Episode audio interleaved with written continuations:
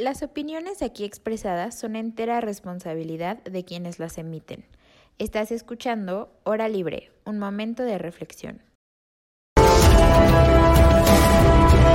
El comentario del día presenta. Tratamos de proponer ideas acerca de cómo resolver problemas súper filosóficos. Estamos haciendo algo. Primero tenemos que aprender a reconocer que existen. O pueden ser las cuotas de género, pueden ser las acciones. Como seguir con el discurso, victimizándolos, seguir con eso. Por si a alguien no le queda este, de todo claro el concepto. ¿En dónde está mi sentido de pertenencia? No ha resultado esto de abrazos, no balazos. Y sobre todo por el, por el, por el significado que tiene, ¿no? Ya que el sueño americano se volvería a irse a vivir a un pueblo en México. Hora libre, un momento de reflexión. Comenzamos. Bueno, bienvenidos a otro programa. Ya estamos prácticamente cerrando eh, este semestre y pues por lo mismo les tenemos eh, planeado una, una emisión distinta es para pues, aterrizar algunos temas, pero antes que nada me gustaría saber cómo están eh, Ana Pau y Fátima. Hola Mike. Hola Mike. ¿Cómo estás? Yo estoy muy bien, estoy emocionada de que creo que es la segunda emisión que hago este semestre con Ana Pau. Entonces está padre porque casi no tenemos tiempo para, para platicar, ¿no? Eso me gusta. ¿Qué onda? ¿Cómo están? Em, sí, yo también estoy muy feliz de estar con ustedes. Creo que es una mesa muy diferente a la que suelo estar los viernes. Entonces, pues eso, como tú dices, Fati, da oportunidad a hablar de temas pues con más tiempo, pero también más profundos, porque me gusta mucho que esta mesa es muy, muy filosófica y creo que el tema de hoy creo que va a estar, va a estar bueno. Sí, no, totalmente.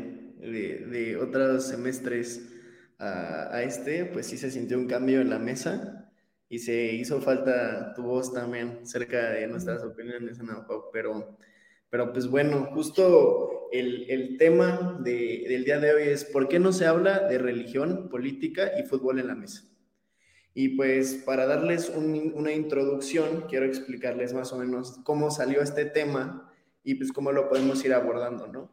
Eh, no sé, seguramente les pasa a ustedes, pero nosotros estudiamos una carrera compleja en cuestión de tecnicismos, en cuestión de ciertos conceptos, y a la hora de salir a la calle y querer hablar con ya sea tu familia, tus amigos o un desconocido, puede resultar muy complicado poder ponerte de acuerdo en ciertas cosas hasta tal grado que aparece la famosa frase, por eso no se habla de política, religión y fútbol, ¿no? Porque llegamos a un conflicto de tal grado que se vuelve incómodo y no se siguen debatiendo. Por otro lado, a lo largo de estos semestres, la hora libre se ha encargado de hablar justamente de esos temas que no se hablan en la mesa, pero que nosotros sí conseguimos hacerlo de una manera, pues tal vez modo debate, expresión, cada quien dice sus ideas, nos escuchamos, pero pues definitivamente hay algo que funciona en cuestión de cómo expresamos nuestras ideas y cómo nos contestan, ¿no? Algo que deberíamos aprender a traspolar hacia la familia o, bien hacia la mesa, ¿no? Porque a mí sí me gustaría hablar de estos temas en la mesa. Pero pues bueno, o sea, dándoles como este inicio, yo, yo, yo empiezo preguntándoles así generalmente, ¿por qué ustedes creen que existe como este término que no solo es de México, sino existe a lo largo del mundo? ¿Y por qué se evita hablar de estos temas? ¿Por qué ustedes creen que son temas tan personales? Y ya de ahí podemos ir como conduciendo. Pero pues Ana Pau, tú que tienes un poco más de prisa, lanzamos tus ideas. Pues yo lo primero que creo es que es algo estigmatizado el que haya debate y haya discusión, ¿no? O sea, creo que, creo que el debate y la discusión debe ser parte de nuestro día a día, a pesar de que suene feo. Eh, el que tú puedas eh, decir tus ideas y que alguien esté en desacuerdo creo que es bastante natural y bastante necesario, sobre todo para pues, la pluralidad de opiniones, ¿no? Yo, yo a partir de que entré a la carrera me di cuenta de eso, o sea, de que en tu salón hay muchísima gente que piensa igual y diferente que tú. Y entonces, en este mismo sentido, tienes que no solo aceptar eh, sus opiniones, sino también entenderlas. Porque una cosa, una cosa es decir, como estoy en desacuerdo, pero al final entiendo tu punto. Y yo creo que ahí es donde, eh, donde entra eh, lo difícil de querer hablar de política, de, querer hablar de fútbol, de querer hablar de, este, de religión es entender el punto de, más bien el querer entender el punto de la otra persona y escucharlo. O sea, creo que por ahí está difícil. Muy bien, Fatima, ¿algo para aportar? Pues yo creo, en mi caso, que muchas veces no se habla de estos temas porque son temas apasionantes y son temas, al final como que todas las personas necesitan identificarse con algo, ¿no? O sea, hay gente que se identifica con un partido político, gente que se identifica con un partido de fútbol, o sea, con un equipo de fútbol, y gente que se identifica con una religión y ciertas características religiosas. Ay, qué bonito perro. Entonces, este, al final cuando discutes estos temas, estos temas tan como tan importantes para, para, estas, para las personas, puedes estar atacando no solamente ideas externas, sino a la persona en sí. O sea, la persona se siente atacada. Muchas veces no, no estás atacando a esa persona, sino ciertas creencias, pero la persona se siente atacada. Y entonces por eso es que no se habla de estos temas en la mesa, ¿no? Porque son temas que al final tocan fibras súper sensibles que hacen ser quién eres, ¿no? O sea, mucha gente dice, o sea, es americanista antes que ser estudiante, o sea, no sé, la neta, pero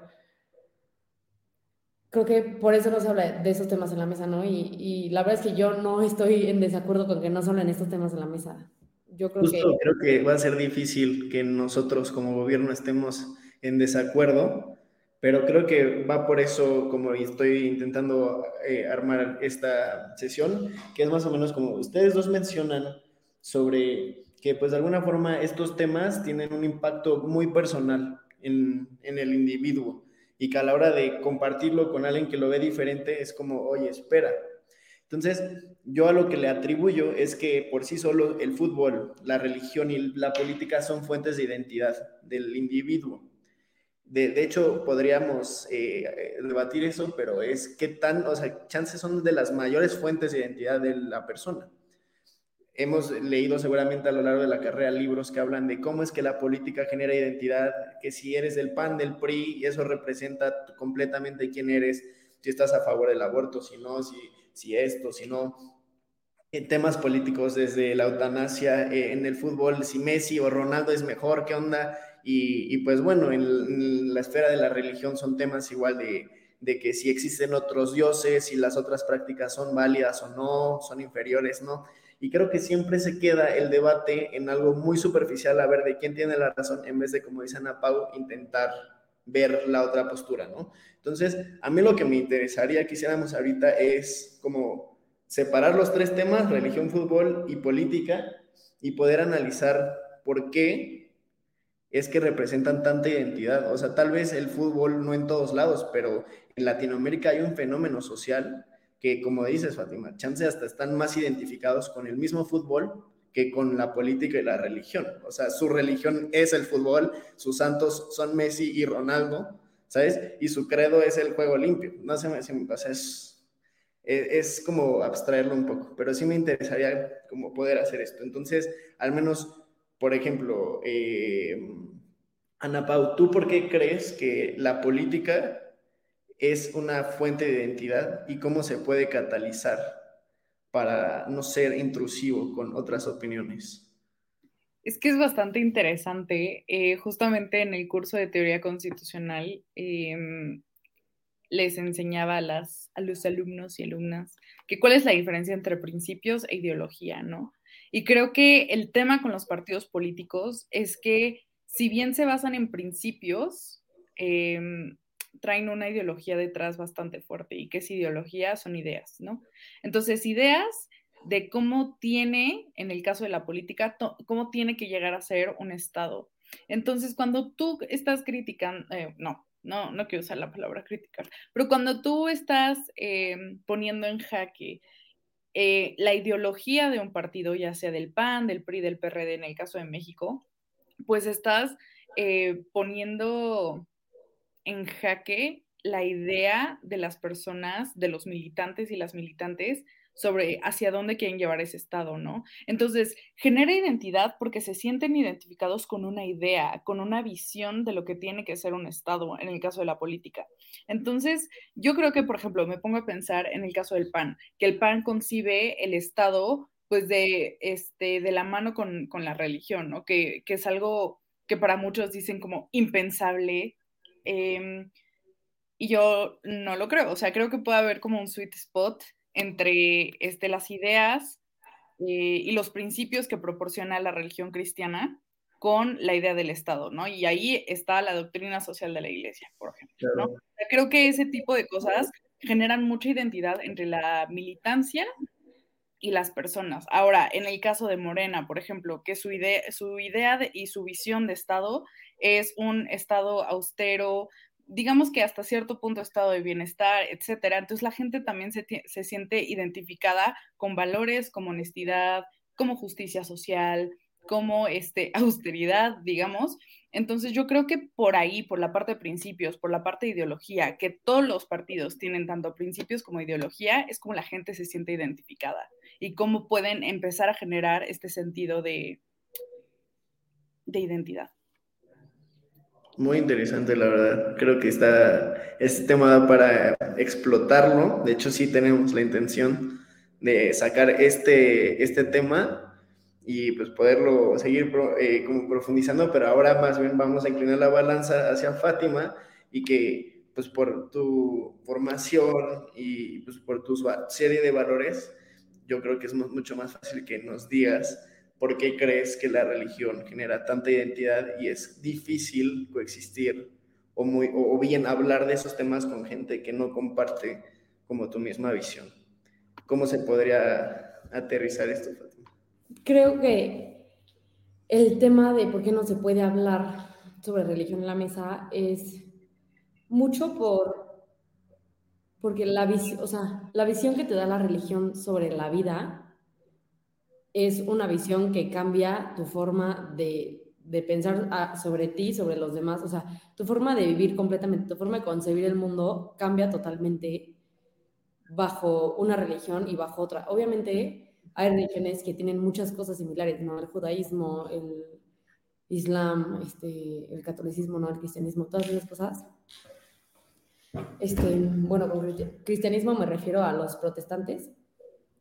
Este, esas religiones tienen mucho similar, pero también tienen como diferencias, ¿no? Tienen sus, matices, que creo que dialogar entre estas religiones pues no está tan difícil porque al final tienen como bases similares, ¿no? Pero, por ejemplo, creo que el discurso o la discusión se complica cuando se habla, por ejemplo, entre ateos y gente religiosa. Ahí es cuando hay más, más problema y más conflicto. Y es mucho por esta idea que no se tiene. O sea, los ateos ven la vida de una forma muy distinta y el mundo de una forma muy distinta a como lo ven los católicos, por ejemplo. Y esto afecta en toda su forma de tomar decisiones, en toda su forma de ver otros temas que afectan, como dicen a Paula, la política, por ejemplo, la doctrina social de la iglesia. O sea, hay muchas cosas que yo sí pienso que si yo no viera la vida con visión cristiana, no tendría para nada muchas de las convicciones que tengo sobre política, por ejemplo.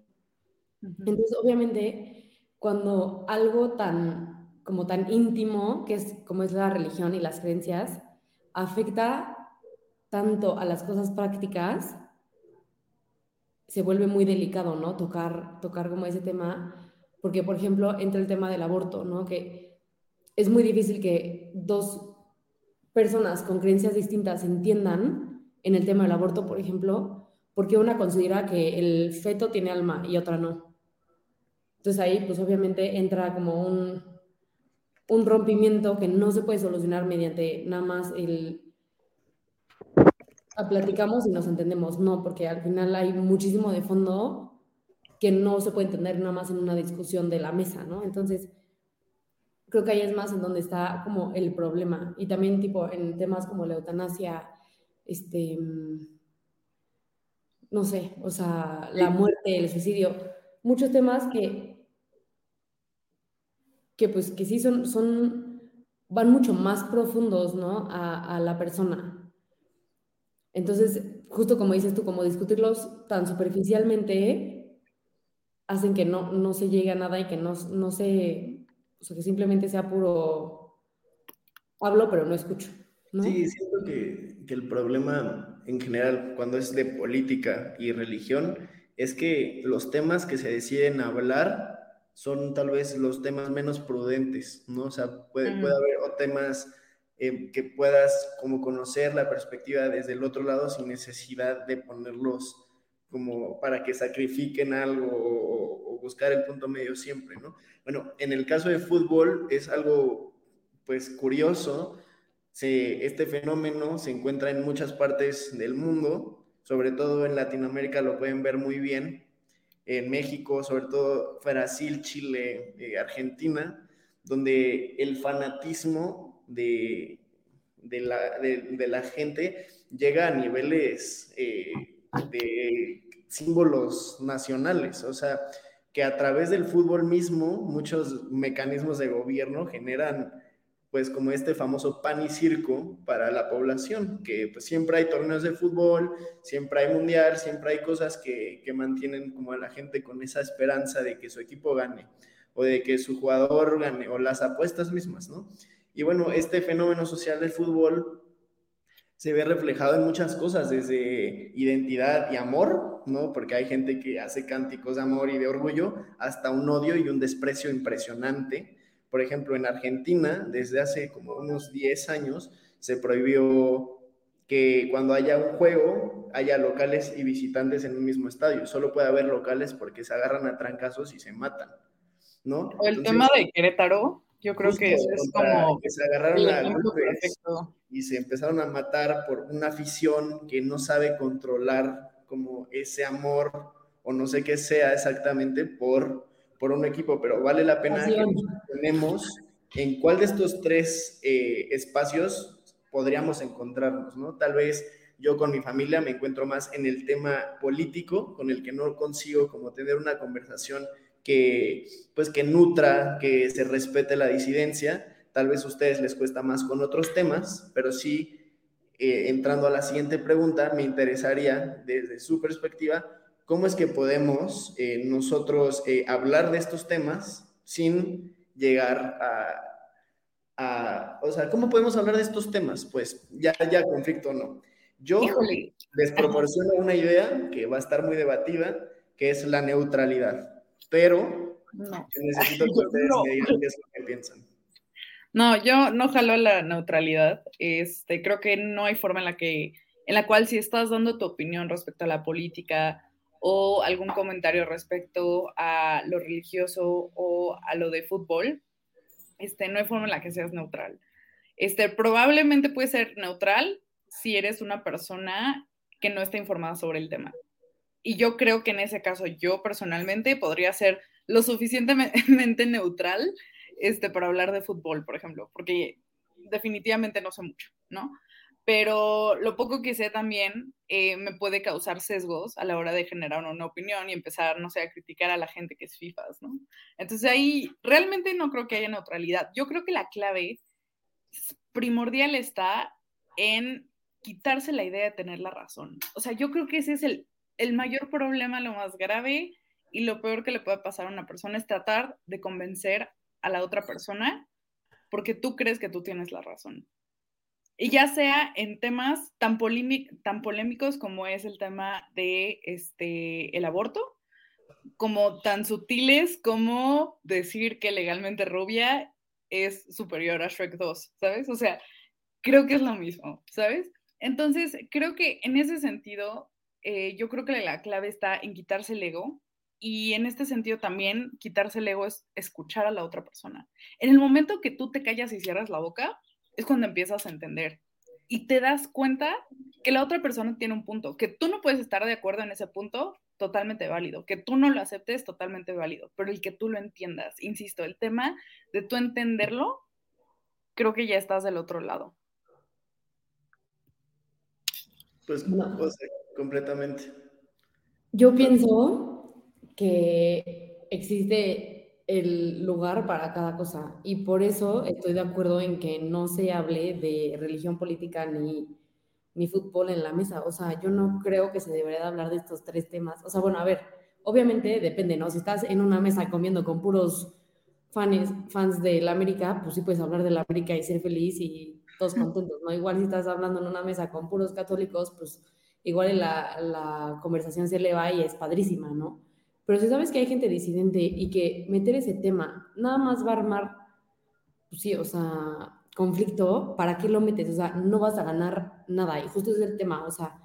La prudencia. La prudencia, exacto. O sea, como que hay, hay lugares en donde no se hablan de esos temas. Simplemente porque son lugares hechos para otra cosa. O sea, la mesa y la comida familiar está hecha no para, para generar conflicto, sino para para convivir y para unir, ¿no? Y si es un tema que sabes que no une, pues ¿para qué lo metes, no? obviamente no te estoy diciendo que nunca lo hables, sino como encuentra las circunstancias, o creo que también estos luego son temas, o sea, por lo menos el de la religión, creo que es un tema que se habla uno a uno, o sea, no es un, no es un tema que se discute en, una mesa con muchísima gente porque no llegas a nada, y justo ese es el tema, que, que no, no, o sea, porque hay como un fenómeno, ¿no? Cuando hay más de una persona hablando, como que se busca encontrar bandos y se busca como obtener el apoyo de la gente. Y ahí es en donde empieza el conflicto, ¿no? Porque yo te,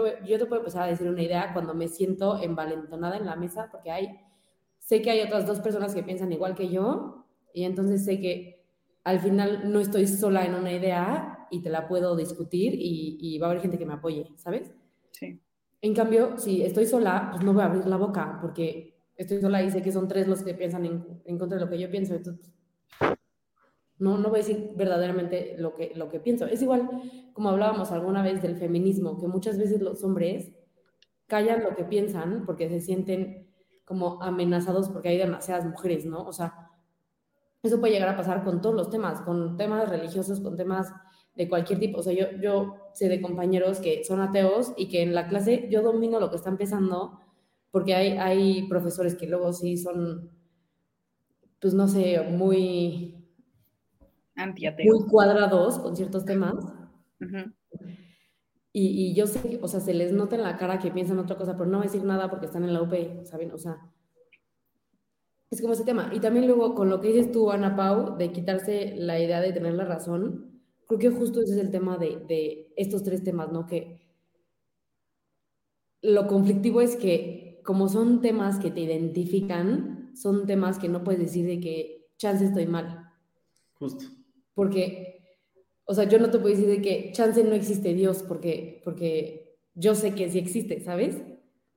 El tema sería más bien, yo creo, intentar entender al otro, pero no, no en cuestión de de chance él tiene la razón, sino de dónde viene su opinión. O sea, yo sé que muchos de mis amigos son ateos porque no conocieron a Dios de la misma forma de la que yo lo conocí. Y no tuvieron la misma formación que tuve yo. Y muchas veces a mucha gente le presentaron a Dios como un observador que nada más te está juzgando, viendo qué haces bien y qué haces mal, y si no cumples los diez mandamientos te, vas al infierno y todo es malo, y obviamente no quieres creer en un Dios así. Entonces yo entiendo que no crean en Dios, pero no creo que chance yo estoy mal. ¿Me explico? Claro. A ver, voy a tomar de las dos. Eh, primero lo que decías tú, Ana Pau, Que neutralidad es como sinónimo de ignorancia. No, no dije que es sinónimo, no dije que es sinónimo. o sea, lo estoy como No dije que es sinónimo. Lo estoy acortando para como de, o sea, yo decido ser neutral por no conocer a fondo un tema y pues prefiero no marcar una, una opinión cuando desconozco. a mí la forma en que me gusta como colocar la neutralidad es justo lo contrario, o sea, yo al conocer las dos opiniones me doy cuenta que las dos tienen un punto, pero que si las quiero conectar no hay forma alguna de, que hagan sentido, entonces decido estar en medio y apoyo las dos. Tal vez me enfoco más en con qué, con qué sentido están abriendo esa pregunta. O sea, es, es, justo, o sea, de que lo que dice Fátima, es raro que algo que nos dé opinión, nosotros digamos, pero tal vez estoy en lo incorrecto, ¿no? O algo que nos dé identidad, pero no, quita que pues, abres la posibilidad de que alguien sepa un poco, ¿no? Y bueno, o sea, personalmente yo he tenido este problema toda mi vida, porque ya sea con el tema político o, con el religioso, sobre todo el de fútbol, no es tanto así, se me hace medio superfluo, pero sé que existe. Este, yo siempre he sido una persona que aprendo y me encanta compartir con la gente.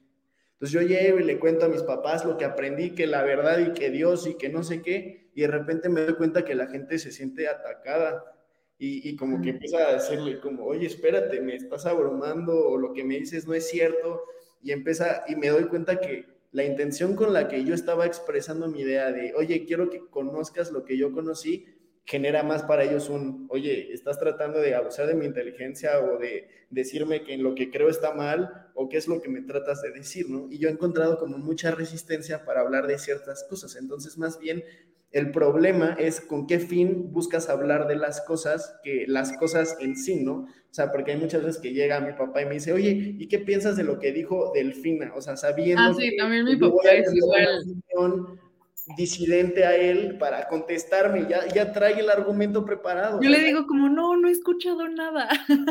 hay mucha gente que, que, que, ya, o sea, busca argumentos para debatir, ni siquiera como para entender, ¿no? Y bueno, o sea, yo aquí le meto un tema que es de eso que hablan de la prudencia, que viene en un libro religioso, que no es católico, que es hermético, es el Kibalión, y en, en las enseñanzas del Kibalión dice que no hables y no cuentes cosas con gente que sabes que no va a entender o que no te va a escuchar. Es, es algo clave, o sea, porque una, te gastas tu energía, dos, te ganas enemigos, tres, no logras tu intención, entonces pierde todo el ciclo, ¿no? Pierde todo, pues, como la intención, la verdad. Y bueno, yo lo que hablaba y lo que digo es, yo no creo que esté bien no hablar de estos temas en la mesa porque creo que la mesa solo es un símbolo de lo que en realidad es la vida pública, de lo que en realidad es la política. Todo lo personal es político. Y así es la vida pública. Algo no te va a gustar, que alguien sí, y tienes que aprender a defenderlo y argumentarlo y acercarte y a tener esa vida activa, ¿no? O sea, porque ¿qué pasaría si simplemente porque yo comprendo que en esta escuela, en la UP, todos piensan diferente a mí, yo no puedo sacar mis ideas disidentes? Todo lo contrario, en un, en un sistema patriarcal lo que se necesita es que la disidencia hable, que la disidencia se exprese y se abra una forma de voltear a escucharla. Y si no se hablan de estos temas en la familia, pues menos se van a hablar en el gobierno, ¿no? Entonces, yo crecí en una familia que desde chiquito yo ya tenía ideas diferentes y una forma distinta de ver muchas cosas y tuve que aprender a hablarlo con mis papás. Eso no quiere decir que siempre hubo problemas, ¿no? pero lo que estamos abriendo en este podcast más que nada es como, ¿qué podemos hacer para hablar de lo que queremos sin entrar en un conflicto innecesario, pero al mismo tiempo siendo prudentes? Es, está complicada la situación, si se dan cuenta, o sea, no es como tan obvia como parece. Entonces, hasta qué línea sí, hasta qué línea no, es muy difícil de, determinar eso en realidad. Yo, yo digo que no se puede dejar de hablar de política en la mesa. Sí, yo también. O sea, yo, yo estoy parcialmente de acuerdo con esta Fatih, que sí, o sea, el, tienes que tener también en cuenta la, la prudencia, ¿no? Ahorita que decías como que los papás luego llegan con preguntas, preguntas cizañosas, sí, me pasa, y yo no sé si soy lo demasiado prudente para hacerme la loca y decir como, ay, no, no, no, no sé, no he escuchado nada, ¿no? La niña que estudia economía este y así, ¿no?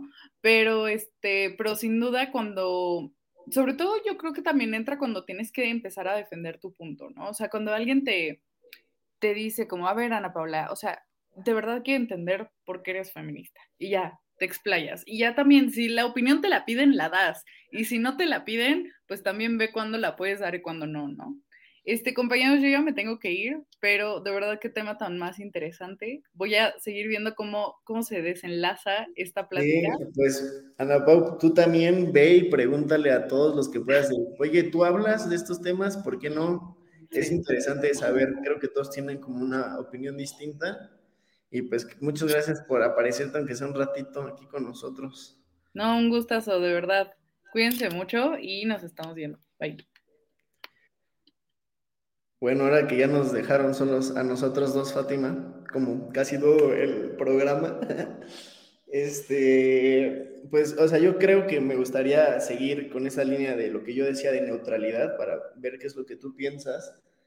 Y yo siempre he visto un problema, la no neutralidad, ¿sabes?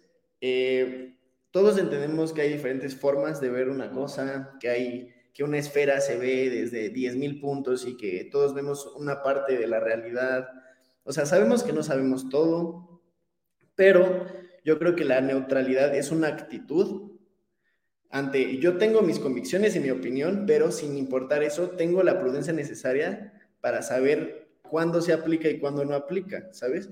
Entonces, por ejemplo, yo puedo tener una perspectiva sobre el aborto desde un área religiosa, pero también la puedo tener desde un área política, tal vez un poco más utilitarista incluso. Entonces, tú cuando ves las dos esferas, son dos esferas que hablan del mismo problema, pero que tienen soluciones completamente distintas. Entonces, por ejemplo, mi argumento siempre ha sido, a ver, yo creo que lo que importa no es decir si está bien o mal, ¿sabes? No estoy marcando nada, estoy siendo neutral. Lo que importa no es hablar si está bien o mal, sino ver cómo solucionamos el problema del aborto lo que propongo es, si abortas, la gente tiene más seguridad y te enfocas porque desde un programa de gobierno, porque la gente no aborte, porque va a tener una mejor educación, un mejor sistema de adopción, tal, tal, tal, tal, tal, y, y, te das cuenta que la neutralidad lo único que consiguió fue cómo arreglamos este problema que los dos estamos viendo, pero tenemos una opinión distinta, ¿sabes? Yo, yo como, yo no quiero que la gente aborte, pero si a mí me dijeran, oye, si lo legalizan, las tasas de aborto podrían ser menores porque se le va a invertir a esto y van a ser más seguras y todos salimos ganando, ¿sabes? O sea, como un win-win de los dos lados. El problema es que justo a la gente le gustan los absolutos, o sea, lo no neutral le encanta, le encanta lo absoluto, o sea, le encanta decir, es que es así. Y, yo, pues lo que he aprendido es que no, o sea, por eso yo considero que la neutralidad es también un tipo de prudencia, ¿no? Pero pues también hay que ver la otra cara de la moneda. ¿Tú qué piensas sobre eso? A ver, yo pienso que, híjole, te metiste en temas como muy turbios y muy densos, muy profundos, como lo es el aborto, ¿no? Que creo que es un, el, el aborto creo que es un tema súper complejo.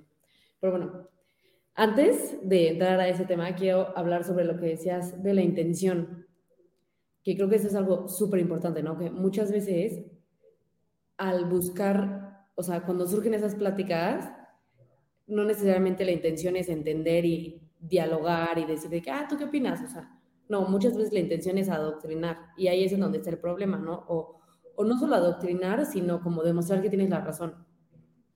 Ahí es en donde dices, ¿de qué neta, para qué platicamos esto? O sea, tú vienes con una idea, yo vengo con otra y la neta me siento atacada pero sí creo que cuando la gente te ve con un genuino interés en entender, sí cambia mucho la, la defensa, ¿no? Y como también hay que entender qué temas son sensibles para quién y qué temas no. O sea, ahí entra como una frase que siempre me dice mi mamá, que es al amigo conocerlo y no perderlo. O sea, puede haber gente, como dices tú, a mí también el fútbol se me hace algo, pues, perdón para los que sean así súper futboleros, pero se me hace algo superficial como el, el pelearte por el fútbol y, que, ay, el América, y no es que se me hace algo muy superficial, y a ti también. Pero va a haber gente que diga, no manches, este, esto es mi vida, ¿no?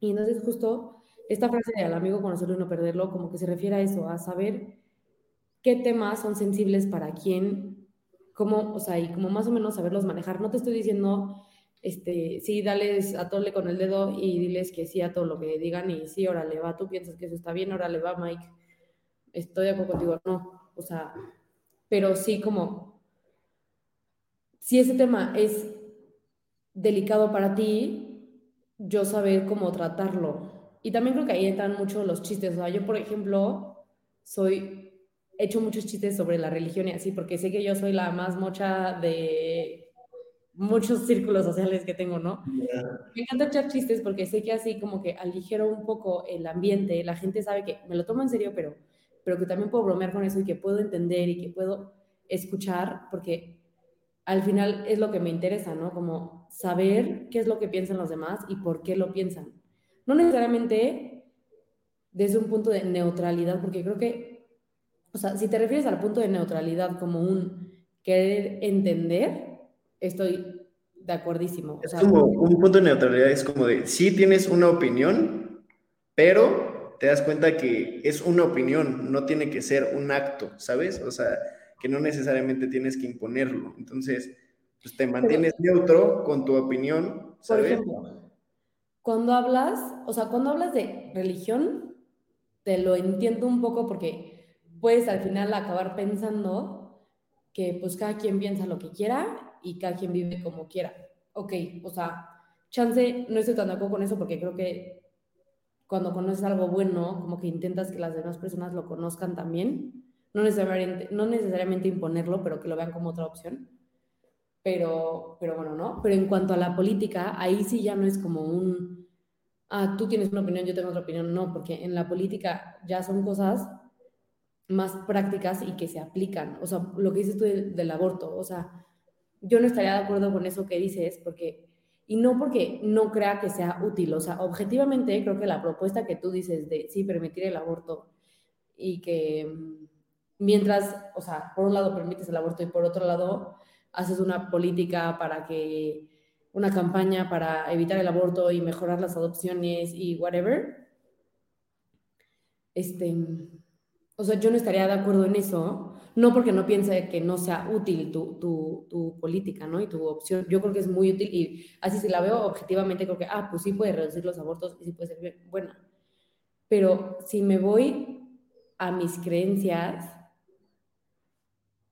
y también un poco a los datos, pero X. Si me voy a mis creencias, te puedo decir que no vale, o sea, yo no puedo permitir ese mal menor que tú sí te estás permitiendo, ¿sabes? De acuerdo a mis creencias.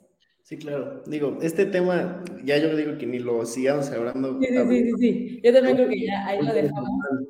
Y justo es justo lo que estamos tratando de hacer aquí, o sea, ¿en qué temas nos mantenemos para estar neutrales, ¿sabes? A pesar de una disidencia.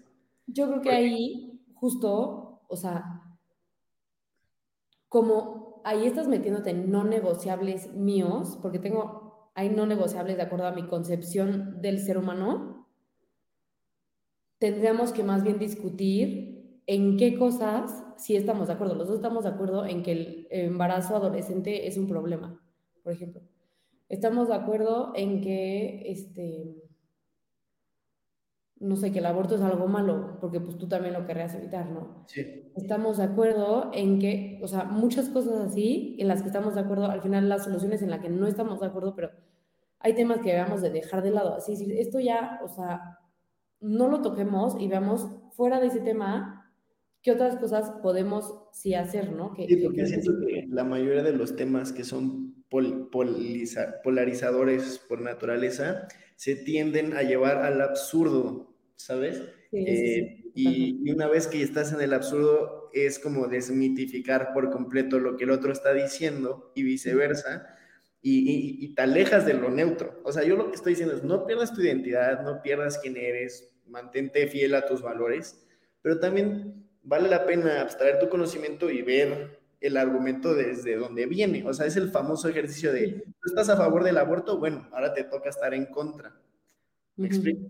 Para que aprendas a pensar como esos. Entonces, por ejemplo, o sea, es lo que te decía, yo entiendo que por valores no, pero dices, oye, o sea, pero la gente lo hace. O sea, eso no es cuestionable por nadie. Entonces, por lo mismo, se tiene que hacer algo al respecto, porque se va a seguir haciendo y se ha hecho desde siempre. ¿Sí me explico? O sea, mi argumento no tiene nada que ver con si está bien o que está mal, tiene que ver con otras cosas. Entonces, bueno, esa es una de las propuestas que se dejan ahí en la mesa, como el intención, temas, intensidad incluso, ¿no? Este, hace poquito me pasó que me di cuenta que mi tono de voz era un poco más eh, grave y, y que muchas veces con la pasión que cuento las cosas, puede parecer que soy muy intenso y que estoy así presionando a alguien para, ya ves que tenía razón. Entonces, pues es algo que yo tengo que aprender también como a... A moderar. Moderarme y pasar un mensaje para ser más efectivo, ¿no? Pero bueno, hablando de esto de los mensajes, podemos abrir una última pregunta ya para dar nuestras conclusiones, que creo que está muy buena. ¿Cómo crees, Fátima, y, y audiencia también, compártanos, compártanlo con gente que crea que pueden opinar, ¿cómo creen que las redes sociales y los medios de comunicación han influido en la forma en la que la gente se expresa de estos temas? Voy a dar una intro como para que se den una idea. Eh, más o menos ahí por los 2010 que yo me hice mi Facebook, seguramente a ustedes les pasó, se me hizo muy curioso un fenómeno que de repente en una publicación se abren hilos e hilos de opinión en Twitter, en Instagram, y que son debates ardientes, o sea, gente debatiendo desde el hígado de temas que no van a resolver, ni, ni están cerca, ni lo están intentando hacer solo para marcar su razón, para decir, mira, yo sí estudié, yo sí leí Marx, lo que quieras, pero que te das cuenta que la conversación va más como por lo que hablamos. Quiero probar que tengo la razón que encontrar la verdad estoica a través del debate, ¿no? Pero si se fijan, seguramente llegaste a leer algunos, Fátima, que eran como debates muy tontos, muy intensos y, muy acalorados y que creo que hizo que las personas acostumbraran a expresarse de esa forma y hablar de temas políticos solo en redes sociales y hablar de temas religiosos solo en, redes sociales y así, o sea, se pasó de la mesa al foro cibernético. Y como no hay barreras y no hay límites, pues puedes hacer lo que quieras. Hay gente que le quita todo, ¿sí me explico? Se volvió un desastre. Entonces siento que sí, a partir de las redes sociales la gente se expresa más de estos temas, pero tal vez lo hace en el foro incorrecto, ¿sabes? Justo lo que hablamos. Entonces sí me interesaría saber, pues tal vez alguna experiencia que hayas tenido, algo que tú creas que está bien o que está mal acerca de este tema, y pues como para poder ir aterrizándolo. A mí, las redes sociales son un tema que me desespera, o sea, sinceramente, yo en Twitter sigo puras cuentas de chistes, o sea, de que chistes, la verdad chistes en contra de AMLO, que eso sí me da risa. Y, y la verdad es que ya casi nada, o sea, antes seguía cuentas de, no sé, este, una niña católica y whatever, pero al final hasta a mí me frustraba como su, su cerradura, ¿sabes? O sea, de que, como todo lo que decían eran cosas súper complejas y lo simplificaban para decirlo de una forma que decías, es que neta no, o sea, dices que lo estás viendo con visión cristiana, pero estás súper cerrada y, y, así no es, ¿no? Entonces, bueno, me estresaba un buen y, y creo que mucho el problema de las redes sociales es que nadie busca encontrar la verdad, o sea, es el primer tema que tú dices, dijiste algo ahorita de buscar la verdad, es que no, o sea, nadie, absolutamente nadie busca encontrar la verdad, todo el mundo lo que busca es como tener la razón. Y, o sea, es la cosa más... Verdad, pura posverdad. Sí, ajá, pura posverdad. O sea, justo a eso era lo que iba. O sea, ya nadie, o sea, muy poca gente tiene la concepción de que existe una sola verdad, ¿no? Entonces no la están buscando. Pero a la vez, yo creo que esta idea de que existe una sola verdad es como innata al ser humano. Entonces, no puedes convivir con que tú tengas una verdad y el otro tenga otra verdad. Porque al final eso, así no es la, la realidad, o sea, la realidad es que existe una sola verdad. Pero entonces, el discurso como que, o la problemática se encuentra entre el, es, existen muchas verdades, pero no pueden convivir juntas, entonces existe una sola verdad, ¿no? Ese es el tema. Y aparte que, como dice aquí Lalo, que en las redes sociales es súper fácil esconderte. O sea, yo puedo crear ahorita una cuenta que se llame este gobierno UP y empezar a publicar este whatever lo que se me ocurra, ¿no? Y nadie, o sea, nadie a menos que sean expertos en computación o no sé, informática, van a saber que soy yo la que está publicando esas cosas, ¿no? Y, y así me puedo esconder y puedo decir lo que sea. Y justo como, como dices ahorita, ¿no? Pierdes la prudencia.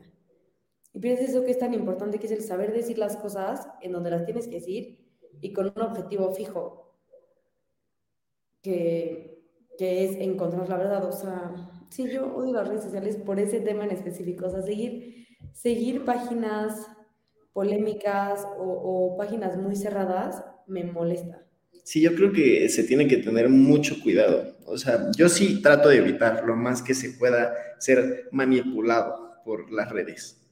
Eso no quita que no haya habido alguna u otra vez que compré una opinión de alguien que el argumentó padre, se vio muy cool como lo dijo, y a partir de ahí ya pensaba como esa persona. Y que creo que este fenómeno se da mucho, o sea, haz de cuenta, sabemos que estos temas son personales y que la gente le apasiona, o sea, a todo el mundo les va a apasionar hablar de estos temas. O sea, ah, Nasia, que si somos libres, que si el Messi es mejor, a todos les encanta hablar de estos temas, todos tenemos algo que decir, pero muchas veces somos flojos y en vez de nosotros investigar y hacernos un juicio propio, con matices, intentando ser neutral a lo que te refiero. O sea, tengo una postura, pero no la voy a imponer.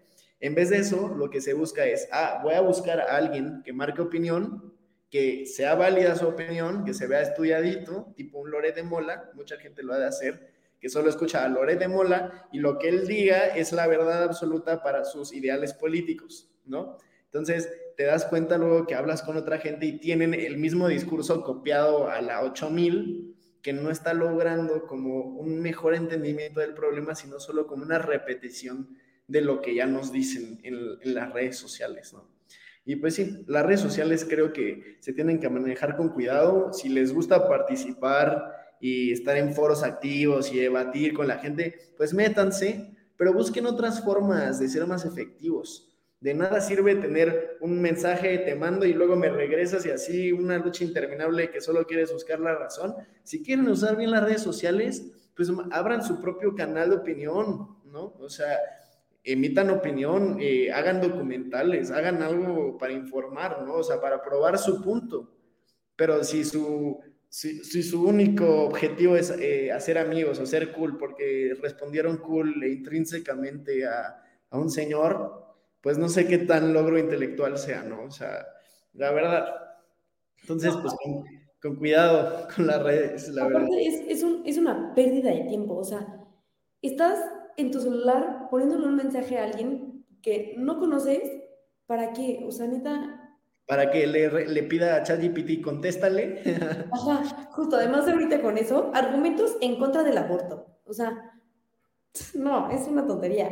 Pero sí, no estoy tan de acuerdo contigo en eso de que investigar cada quien por su parte y así, porque también mucho, o sea, es que está cañón, la, la, yo creo que la tecnología nos puede empezar a dañar en el hecho de que es muy difícil investigar objetivamente. O sea, puede ser que tú creas que estás investigando objetivamente, pero como decíamos en un podcast hace muchísimo, ¿no? Pues el semestre pasado, al final lo que te sale a ti es muy distinto a lo que me sale a mí por nuestro historial de búsqueda, por whatever, y, o hasta nos puede parecer lo mismo a los dos, pero está muy manipulado por los medios y por la idea que, tipo, Estados Unidos CNN quiere que sepas, ¿no?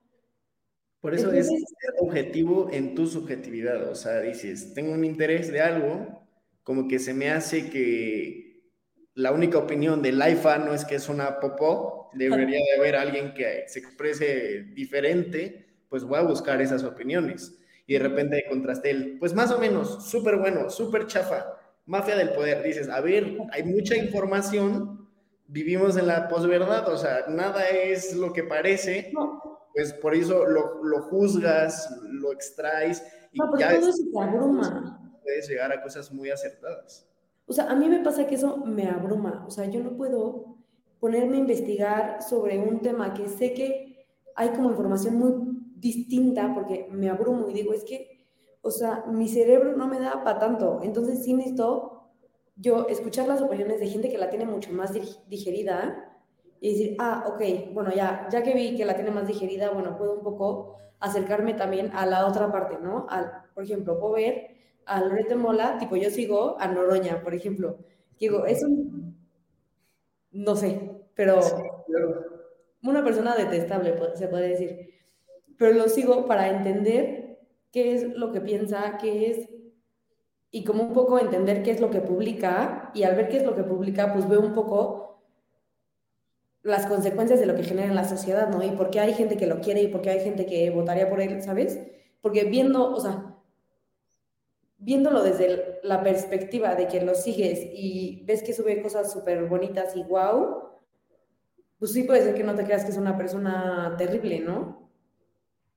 Entonces creo que, o sea, creo que es importante, o sea, para mí me sirve, por ejemplo, mucho esto que te digo de tomar la información de gente que está más digerida, pero también de gente que no piensa como yo. Entonces, sí, no es que me vaya a las fuentes y a yo deducir las cosas y todo, pero al final veo, contrasto los argumentos. Entonces, contrasto los argumentos de un lado, contrasto los argumentos del otro lado y pienso, a ver, ¿qué me suena más lógico? ¿Qué peros le podría poner a este argumento? ¿Qué peros le podría poner a mi argumento? Y la verdad es que esto va a sonar muy nerd, pero sí es algo que aprendí con el Moon, la verdad, totalmente. O sea, sí, yo era la niña Moon de secundaria súper, súper nerd, pero este, ahí te ponían a pensar en los argumentos contrarios a los tuyos y a decir, bueno, a ver, en estos argumentos, yo conociendo los argumentos al contrario, porque los contrarios a estos argumentos son los míos, ¿qué defectos le encuentro a mis argumentos para, para debatirlos, ¿me explico? Y, y, ganarme como a mí misma. Y así como que vas haciendo un ejercicio en el que vas quedando con ideas cada vez más fuertes. Y es, es el método, sí, creo que es el método socrático, ¿no? Que hace preguntas. La mayéutica. La mayéutica. mayéutica.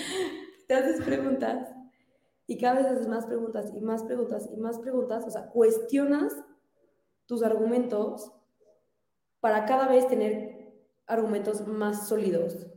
Y que creo que lo que pasa muchas veces es que entre más cuestionas te das cuenta que sabes menos. Entonces te dejas de cuestionar porque no quieres saber que sabes menos. Pues, mm, a mí me pasó mucho, o sea, cuando me di cuenta que yo compraba ideas políticas antes de, pues, medio hacerlas mías, medio, porque evidentemente estoy influenciado por mi contexto, por las redes, por todo. Pero sí me he dado cuenta, o sea, que llegabas como a puntos donde tú decías un argumento y de repente te salía, no, pero pues eh, la, prisión preventiva no oficiosa está bien. Un ejemplo. Y yo sabía que no tenía ni idea de qué significaba prisión preventiva no oficiosa. ¿Sí me explico? O sea, yo sabía que, que mi argumento algo estaba vacío, que me hacía falta entenderle. Pero vámonos a la última pregunta para poder ir cerrando, que es un tema muy extenso. Les recomiendo que lo practiquen con, con sus queridos, con sus no queridos, ¿no? Y, y, bueno, este, solo como un fun fact, cuando haya alguien con quien no puedan hablar directamente, es como un tip de expertos el preguntarle que te haga un favor. Oye, ¿me podrías pasar esto? Tal. ¿Por qué? porque cuando necesitas algo, tu cerebro trata a esa persona diferente.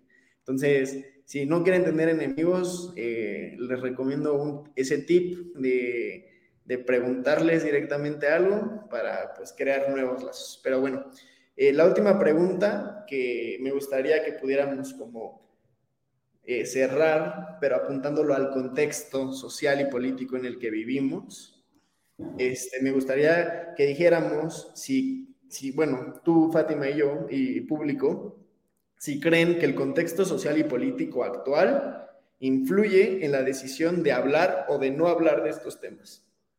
Claro. Se ha dado, el presidente de la 4T han favorecido que se hablen más de estos temas o no. Hay más debate, hay más política, ¿me explico? O sea, eh, ¿qué tanto ha influido el, el, contexto social para estos temas y que estemos hoy, ahorita, Fátima y yo, hablando acaloradamente de esto? Pues es que yo creo que depende mucho el tema. O sea, hay temas de los que sí se habla, temas de los que no se habla. Este, pero sí creo que han sido mucho menos, o sea, cada vez son menos de los que no se habla. Que se escuche, ese es otro tema, porque o sea, que haya discusiones realmente empáticas en las que se intente entender se intente llegar a un diálogo como tal, creo que eso cada vez se vuelve más difícil, pero sí creo que cada vez la gente se expresa más y expresa más sus ideas, lo cual creo que es algo es como el primer paso, ¿no? Ojalá se escucharan, pero mínimo ya, ya callan menos, o sea, como que los jóvenes ya encuentran una voz. Antes era en la familia de lo que opina el papá y tan tal, ¿no? Ahorita sí ya cada quien puede permitirse tener una opinión diferente y chance no la hablas en la mesa, pero la hablas en otros lados. Este, y creo que es algo, un avance, es algo muy bueno.